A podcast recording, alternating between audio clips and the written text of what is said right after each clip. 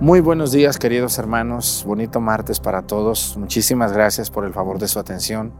Como todos los días, me da muchísimo gusto ver cómo mientras está la misa van creciendo de vistas y cómo llegamos a tantos lugares de México y de todo el mundo. Un saludo a todos los que nos ven fuera de México. Muchísimas gracias a ustedes doblemente. También a los que nos ven en México, pues de verdad mil gracias. Ustedes que nos ven fuera de México, ayúdenos a, hablarles de este canal a las personas que tienen hambre de, hambre de Dios y verán cómo en este canal pues van a encontrar mucho material para ustedes. Les damos la bienvenida. Hoy celebramos la cátedra de San Pedro desde el pueblo de Viramontes, este pueblito pequeño, aquí donde está la presa, que alguna vez han visto ustedes. Les damos la bienvenida y comenzamos la Santa Misa.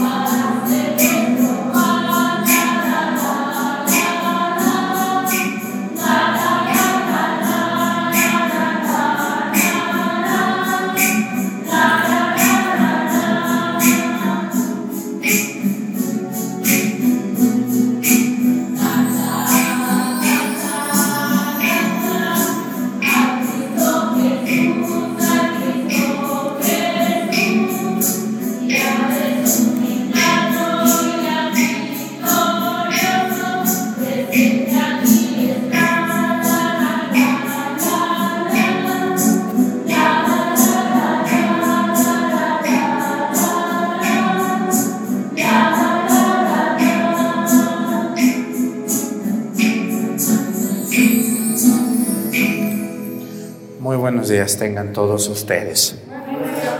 Les damos la bienvenida a Viramontes en esta iglesia de Nuestra Señora de la Luz, donde podemos celebrar para ustedes la misa en este bonito día martes.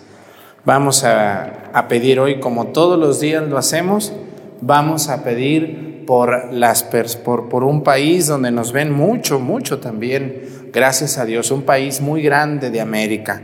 Vamos a pedir por Canadá, las personas que están allá en Canadá, que son latinos, muchos de ellos allá nos ven. Ese país de tanto trabajo, un país muy, muy poderoso, muy fuerte económicamente. Que Dios bendiga a la gente, los latinos que viven allá en Canadá, que trabajan, que le echan muchas ganas. Gracias a ustedes por vernos. Y también vamos a pedir hoy por todas las personas que se dedican a lo que es la construcción de, de, casas.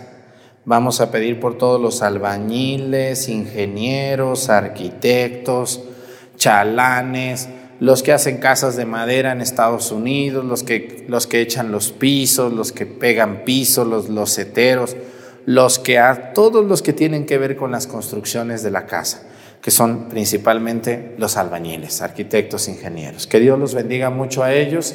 Todos tenemos un albañil favorito, ¿verdad que sí? Y otros que no son tan buenos para que pronto se pongan las pilas y sean mejores albañiles. Vamos a pedir por ellos y hoy vamos a pedirle mucho por el Papa Francisco aquí en nuestra misa y por todos los obispos del mundo en esta celebración de la Cátedra de San Pedro que les voy a hablar ahorita en la homilia. Iniciamos nuestra celebración en el nombre del Padre y del Hijo y del Espíritu Santo. La gracia de nuestro Señor Jesucristo, el amor del Padre y la comunión del Espíritu Santo estén con todos ustedes. Pidámosle perdón a Dios por todas nuestras faltas.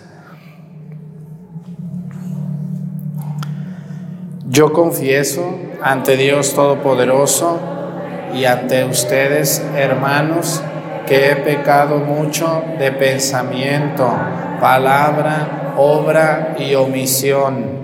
Por mi culpa, por mi culpa, por mi grande culpa.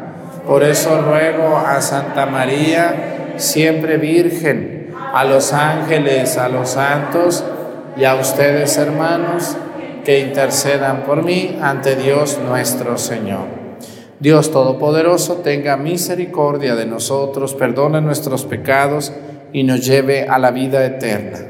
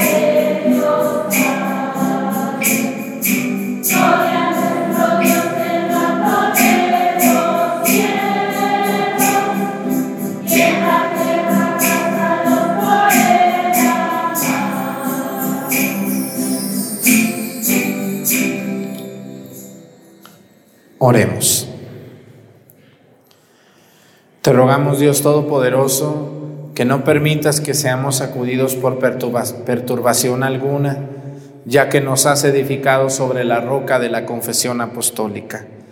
Por nuestro Señor Jesucristo, tu Hijo, que siendo Dios vive y reina, en la unidad del Espíritu Santo y es Dios por los siglos de los siglos. Amén. Siéntense, vamos a escuchar la palabra de Dios.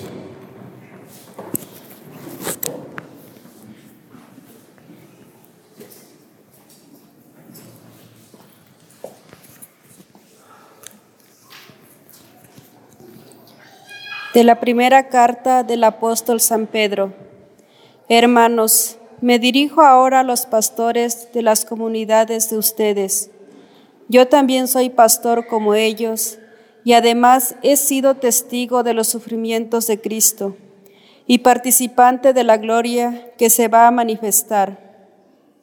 Apacienten el rebaño que Dios les ha confiado y cuiden de él no como obligados por la fuerza, sino de buena gana, como Dios quiere, no por ambición de dinero, sino con entrega generosa, no como si ustedes fueran los dueños de las comunidades que se les han confiado, sino dando buen ejemplo, y cuando aparezca el Pastor Supremo, recibirán el premio inmortal de la gloria.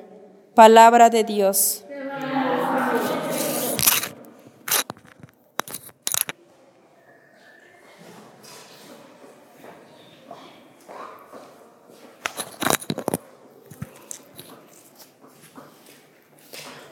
El Señor es mi pastor, nada me faltará. El Señor es mi pastor, nada me faltará. El Señor es mi pastor, nada me falta. En verdes praderas me hace reposar y hacia fuentes tranquilas me conduce para reparar mis fuerzas. El Señor es mi pastor, nada me faltará. Por ser un Dios fiel a sus promesas, me guía por el sendero recto.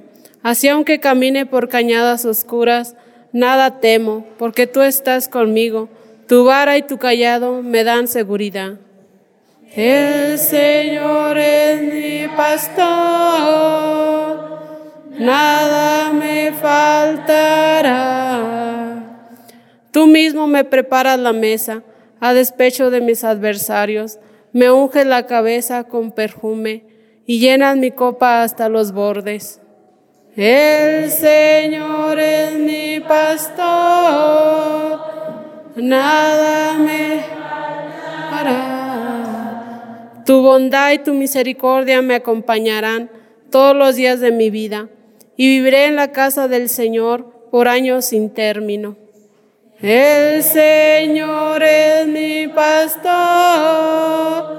nada me faltará.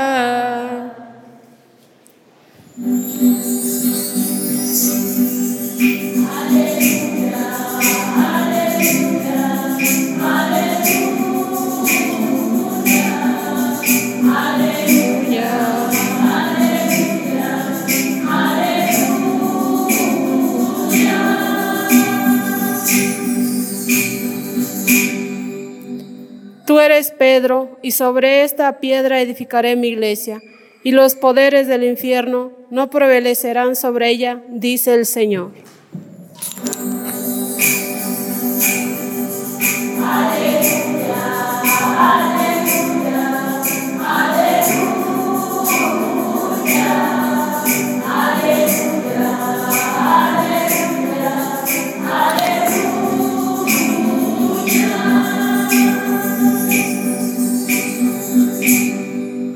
El Señor esté con ustedes.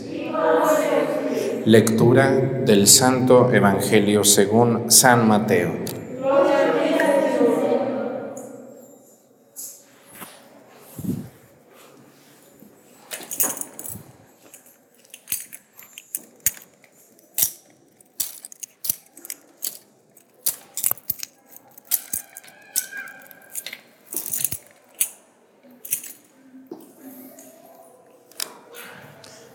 En aquel tiempo, cuando llegó Jesús a la región de Cesarea de Filipo, hizo esta pregunta a sus discípulos. ¿Quién dice la gente que es el Hijo del Hombre? Ellos le respondieron, unos dicen que eres Juan el Bautista, otros que Elías, otros que Jeremías o alguno de los profetas. Luego les preguntó, ¿y ustedes quién dicen que soy yo? Simón Pedro tomó la palabra y le dijo, tú eres el Mesías, el Hijo de Dios vivo. Jesús le dijo entonces, Dichoso tú, Simón, hijo de Juan, porque esto no te lo ha revelado ningún hombre, sino mi Padre que está en los cielos. Y yo te digo a ti que tú eres Pedro, y sobre esta piedra edificaré mi iglesia, y los poderes del infierno no prevalecerán sobre ella. Yo te daré las llaves del reino de los cielos. Todo lo que ates en la tierra quedará atado en el cielo, y todo lo que desates en la tierra quedará desatado en el cielo. Palabra del Señor. Siéntense un momentito, por favor.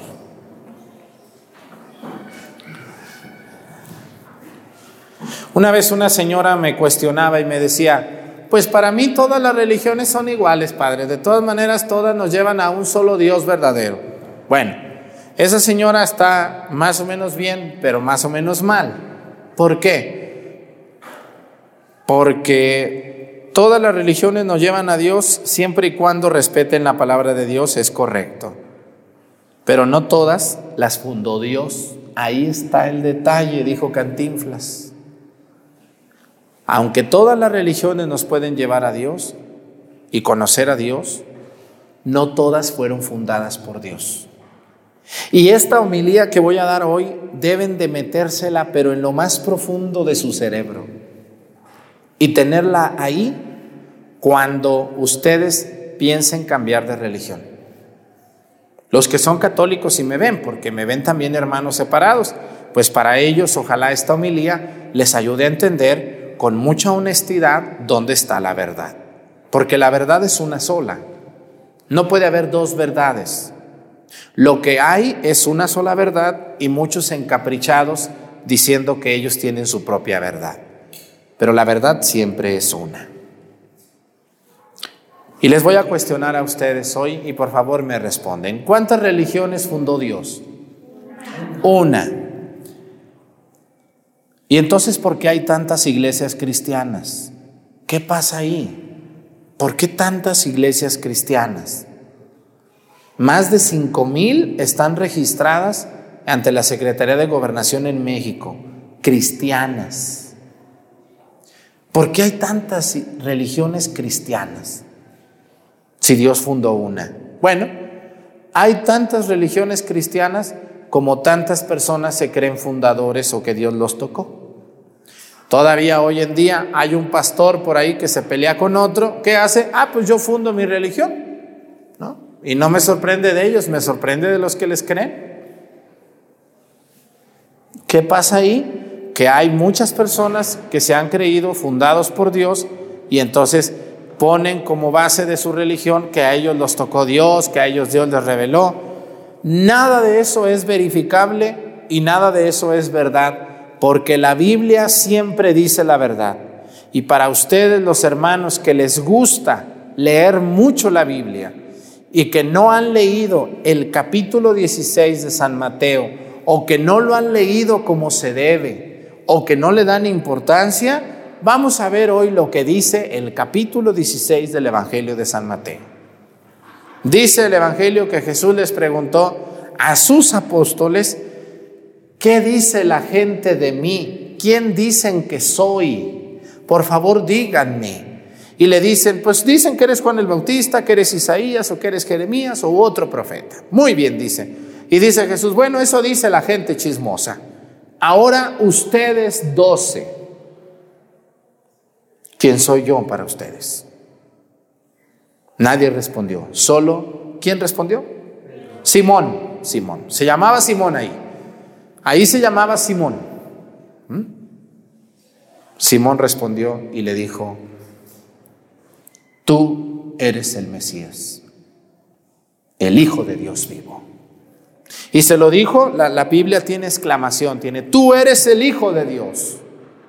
Se lo dijo con ganas, no como algunas que estoy viendo que, tú eres el Hijo de Dios. No, que con esas ganas, Dios mío santo. No, pues no, ¿verdad? ¿Usted cree en Dios, señora? Pues sí. Uh, Dios santísimo, imagínense nomás esas personas. ¿Han conocido gente así? Que les pregunta uno, ¿usted cree en Dios de veras, señora? Pues más o menos, padre. Ay, cuando voy a misa no me voy a dormir, pero bueno, sí creo en Dios. Eh. Así estamos de acongojados y de superficiales, no tenemos pasión. A mí cuando me dicen, ay padre, ¿usted por qué hace tantas cosas? Porque soy un apasionado de las cosas de Dios. Me apasiona a mí leer la escritura, predicar y enseñar. Y cuando encuentro esa gente que están, adona, ¿cómo les diré? ¿Cómo les decimos a esas personas? Están como acomplejados, arruinados, tristes. Ay, Dios mío, a mí me dan, me dan ganas, no sé cómo, de aventarles agua para que despierten o no sé qué. Esa gente me da flojera ver esa gente que tiene esa fe tan simplona en Dios, sin ganas, sin fuerza, sin ánimos. Por eso llegan a la iglesia y ven a esa señora dormida ahí, en misa, así. No, pues ¿a quién le dan ganas eso? ¿Qué es eso? ¿Qué, qué nos pasa? Debemos de tener pasión por las cosas de Dios como las tuvo Pedro, que Pedro le dijo, tú eres el Mesías, el Hijo de Dios vivo, con ganas. Entonces Jesús se voltea y ¿qué le dice? A ver, a ver, dichoso tú, Simón, hijo de Juan, porque esto que me acabas de decir no te lo ha revelado ningún hombre sobre la tierra, sino mi Padre que está en el cielo, Simón. Y a ti te digo, Simón, fíjense, y nomás le dijo a quién, ¿a quién le dijo? Nomás a Simón. Y a ti te digo, Simón, que tú eres Pedro, tú eres piedra. Y sobre esta piedra edificaré mi, ¿mi qué? Mi iglesia con singular. O sea que todas las iglesias que no están cimentadas en la roca que es Pedro, no son de Cristo. Aunque prediquen a Cristo, no las fundó Cristo. Discúlpenme que se los diga así de fuerte, pero todas las sectas protestantes que no están fundadas en la roca que es Pedro, no fueron fundadas por Dios. Felicidades, conducen a Dios a mucha gente, le predican a mucha gente, lo pueden hacer, pero no se les olvide que no están fundadas en Cristo y en Pedro, perdón. Porque Cristo dijo, mi iglesia. ¿Verdad que sí dijo? Así que pues yo no sé los católicos que se han ido a otras religiones, no sé si no leyeron esto, o, quién se los leyó, o qué pasó. ¿Qué pasaría? Pues que están bien avionados y ahí van para allá. Dice, los poderes del infierno no prevalecerán sobre ella. Así es. ¿Cuántas veces creen que ustedes que han querido destruir la iglesia católica? Toda la vida. ¿Quién la ha destruido? Nadie. ¿Quién la va a destruir? Nadie. Porque ni el infierno, dice, prevalecerá sobre ella. Todos los que han luchado contra la iglesia y han hablado de ella y siguen hablando, se van a morir y la iglesia va a seguir. Así que si ustedes de esas personas que habla mucho veneno contra la iglesia, échele ganas porque se va a morir un día y la iglesia va a seguir, porque usted no la fundó, porque usted no la lleva y porque la iglesia no vive de usted. La iglesia vive porque es fundada por Cristo, por Él, no por usted ni por mí. Discúlpeme que se lo diga. Estos son argumentos bíblicos que están consolidados en la historia. El primer papa de la iglesia, ¿cómo se llamó? ¿Cómo se llamó el primer papa de la iglesia?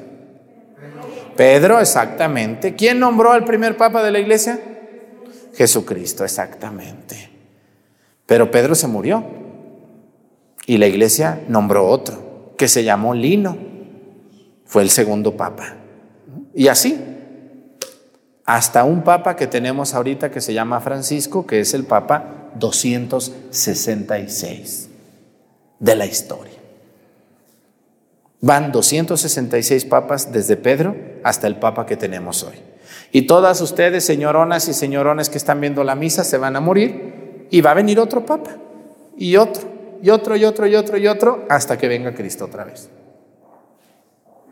¿Ha habido papas buenos?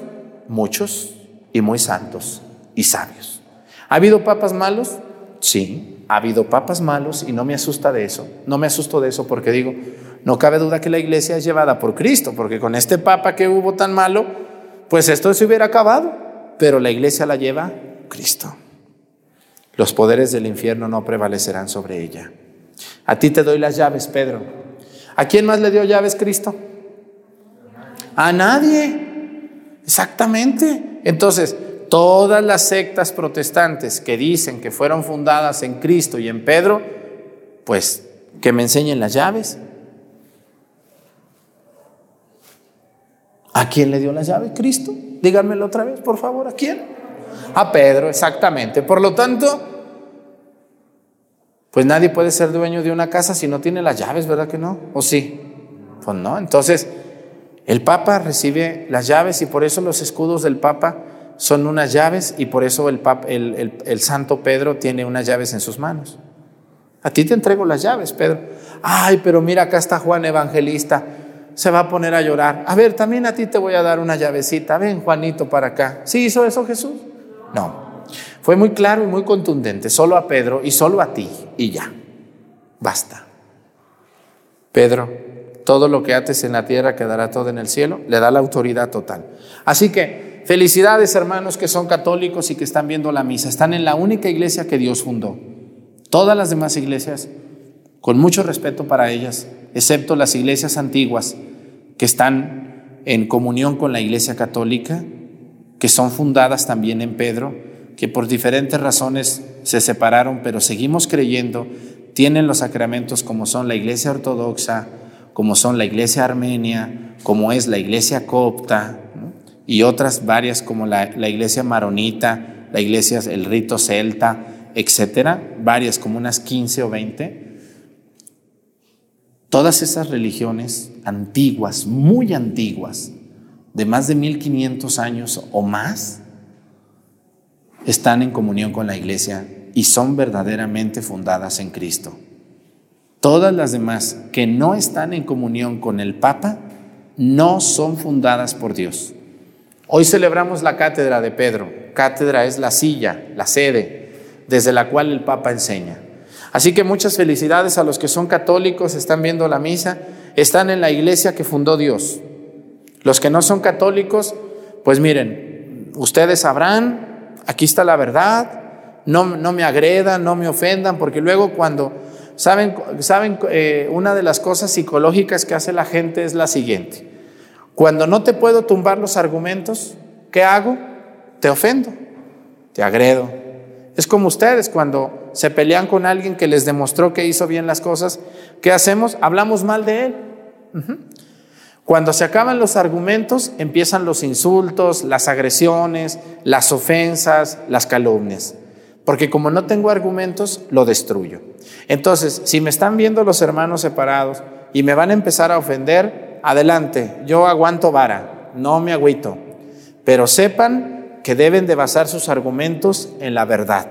Y la verdad nos hará libres. Y la verdad está en la Biblia. Y el capítulo 16 del Evangelio de San Mateo habla de una iglesia y de un papa, Pedro, que se llamaba Simón, iglesia católica, fundada por Cristo en el año 33 en Galilea, establecida en Roma. El papa, el papa Pedro como primer obispo de Roma, a quien todos le guardaron obediencia y respeto hasta el día de hoy. Ay, háblenos más de eso, padre. Ahí están las lecciones bíblicas, comadres, no sean flojas. Vayan a YouTube, ahí están las lecciones bíblicas. Y ahí las van a encontrar. Muchas felicidades a los que son católicos. Están en la iglesia verdadera, pero estudienle más. Tenemos muchos católicos apilados que no saben nada, pero por buenas gentes, porque se puede estudiar. Que Dios me los bendiga mucho, que Dios bendiga al Papa Francisco. Si uno de ustedes está muy cerca de él, nos lo saluda y le dice que le mandamos un gran saludo y una gran oración. Pobre hombre, qué difícil es ser el Papa. Y recuerden, no critiquen al Papa, porque el Papa es una piedra, como Pedro, piedra. pero no hay piedras perfectas, hay piedras imperfectas. El Papa no es perfecto y le echa muchas ganas, apoyémosle, que para criticar ya tenemos muchos no católicos. Que Dios bendiga al Papa y lo ayude a gobernar a la iglesia como el sucesor de Pedro. Que así sea. Pónganse de pie, por favor. Presentemos ante el Señor nuestras intenciones. Vamos a decir todos, Padre, escúchanos.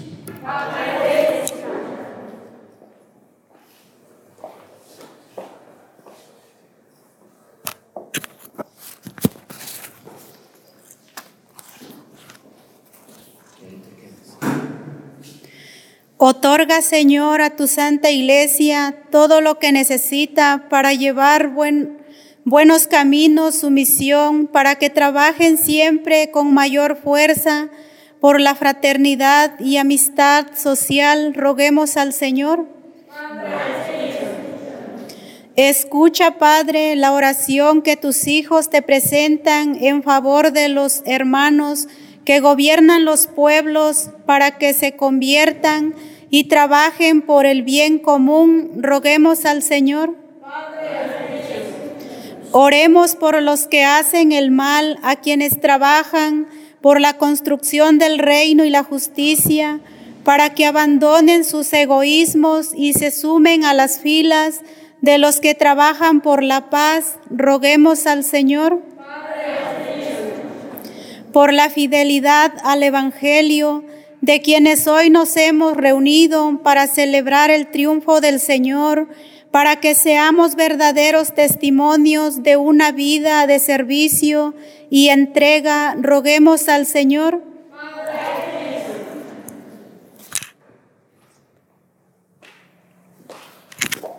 Todas estas intenciones y las que se quedan en nuestro corazón, las ponemos a tus pies por Jesucristo nuestro Señor. Siéntense, por favor.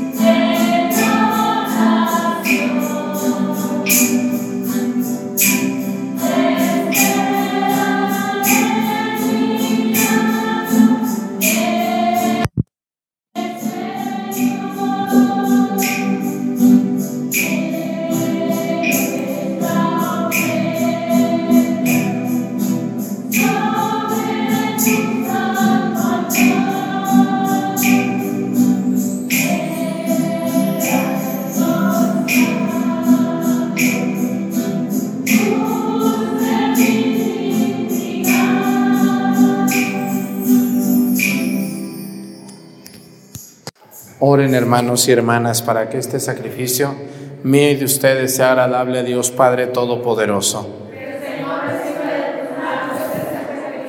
Para la alabanza y gloria de su nombre para nuestro bien y de toda su santa iglesia.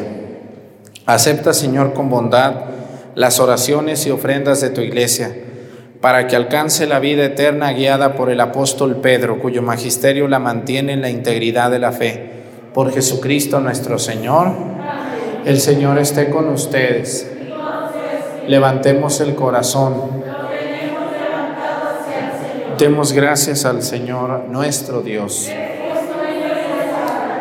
En verdad, es justo y necesario, es nuestro deber y salvación darte gracias siempre y en todo lugar, Señor Padre Santo, Dios Todopoderoso y Eterno, porque tú, Pastor Eterno, no abandonas a tu rebaño, sino que por medio de los santos apóstoles lo cuidas y lo proteges siempre, para que sea gobernado por aquellos mismos pastores que le diste como vicarios de tu Hijo.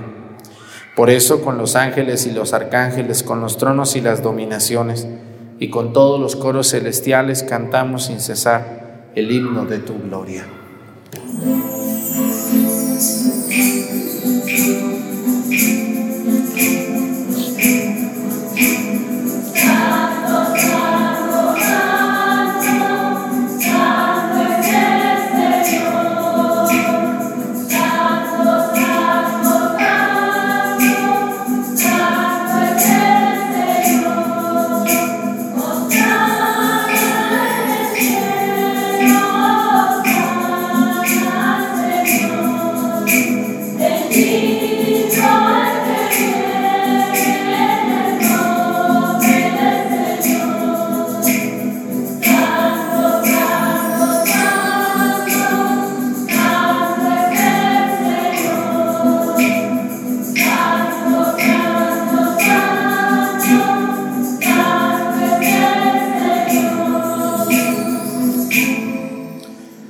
Santo eres en verdad, Padre, y con razón te alaban todas tus criaturas, ya que por Jesucristo tu Hijo, Señor nuestro, con la fuerza del Espíritu Santo das vida y santificas todo, y congregas a tu pueblo sin cesar para que ofrezca en tu honor un sacrificio sin mancha, desde donde sale el sol hasta el ocaso.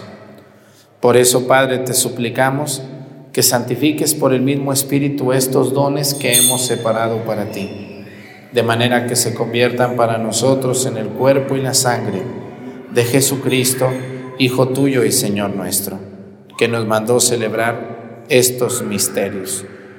Porque él mismo, la noche en que iba a ser entregado, tomó pan, dando gracias, te bendijo, lo partió y lo dio a sus discípulos, diciendo, tomen y coman todos de él, porque esto es mi cuerpo que será entregado por ustedes.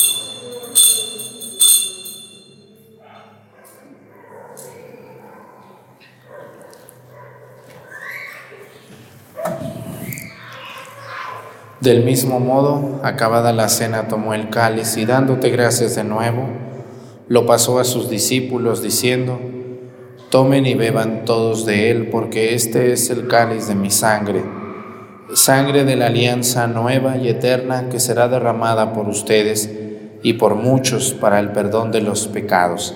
Hagan esto en conmemoración mía.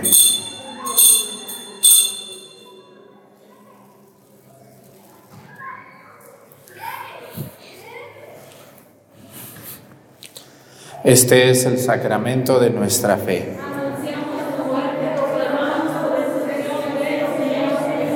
Así pues, al celebrar el memorial de la pasión salvadora de tu Hijo, de su admirable resurrección y ascensión al cielo, mientras esperamos su venida gloriosa, te ofrecemos en esta acción de gracias el sacrificio vivo y santo.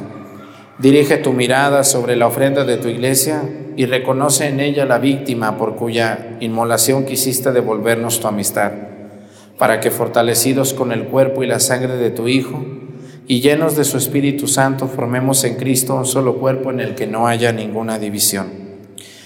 Que Él nos transforme en ofrenda permanente para que gocemos de tu heredad junto con tus elegidos, con María, la Virgen Madre de Dios, con su esposo San José, con los apóstoles y los mártires, con San Pedro apóstol y todos los santos por cuya intercesión confiamos obtener siempre tu ayuda. Te pedimos, Padre, que esta víctima de reconciliación traiga la paz y la salvación al mundo entero. Confirma en la fe y en la caridad a tu iglesia peregrina en la tierra, con tu servidor el Papa Francisco, al orden episcopal, a los presbíteros y diáconos y a todo el pueblo redimido por ti. Atiende los deseos y súplicas de esta familia que has congregado en tu presencia. Reúne en torno a ti, Padre misericordioso, a todos tus hijos dispersos por el mundo. A nuestros hermanos difuntos y a cuantos murieron en tu amistad, recíbelos en tu reino, donde esperamos gozar todos juntos de la plenitud eterna de tu gloria, por Cristo Señor nuestro, por quien concedes al mundo todos los bienes.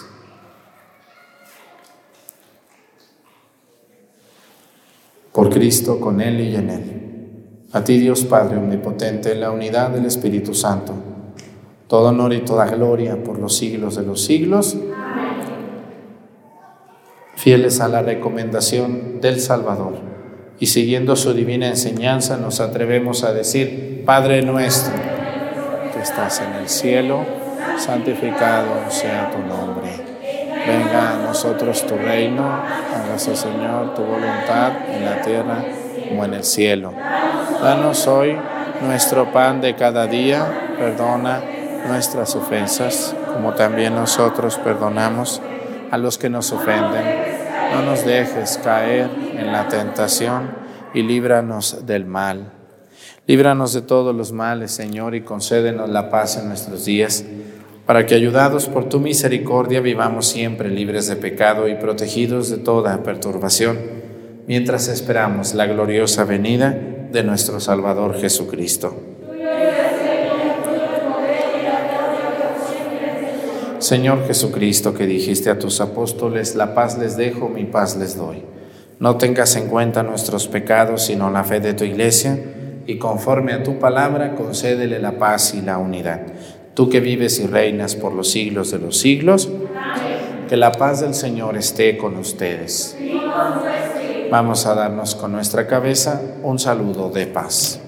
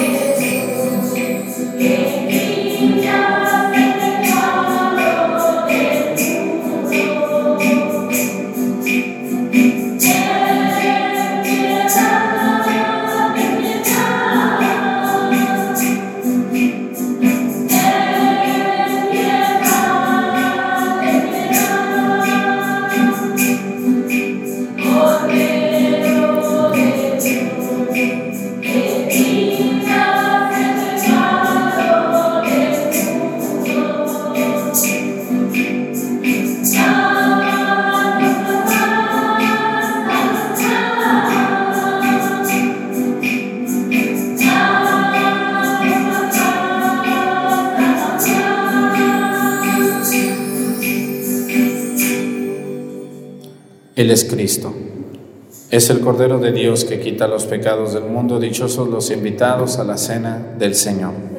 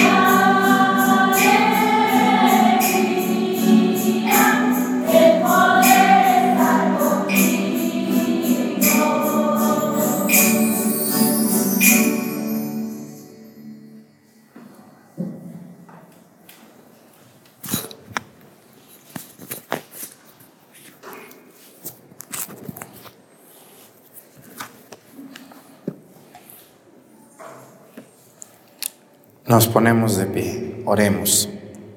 Dios nuestro, que al celebrar la fiesta de San Pedro Apóstol nos alimentaste con la comunión del cuerpo y la sangre de tu Hijo, concédenos que este intercambio redentor sea para nosotros sacramento de unidad y de paz por Jesucristo nuestro Señor. Amén.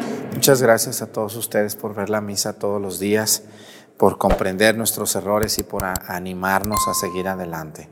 Muchas gracias a todos los que me ayudan para que la misa se vea, se oiga, se entienda de manera muy clara. Yo les he dicho que esto es un ministerio, es un servicio a Dios lo que estamos haciendo. No lo estamos haciendo por quedar bien, lo estamos haciendo por agradar a Dios. Y cuando uno trata de agradar a Dios, no le debe de importar lo que los demás puedan decir de nosotros. Vamos a pedir mucho a Dios por todos ellos. Que Dios los bendiga mucho a ustedes en su casa, en su familia. No, se no dejen de ver las lecciones bíblicas. Les invito a que las vean y las vean por orden y las vean con calma para que las puedan comprender con su Biblia en mano. Ahí les enseño a manejar la Biblia. Si empiezan por la lección 1, temporada 1, cómo leer la Biblia, cómo se divide la Biblia, quién la escribió, por qué la escribió, qué quiere decir, cómo se maneja, qué es un versículo, qué es un capítulo, cosas muy sencillas y vamos a ir de lo sencillo a lo más complicado. Y van a amar la palabra de Dios.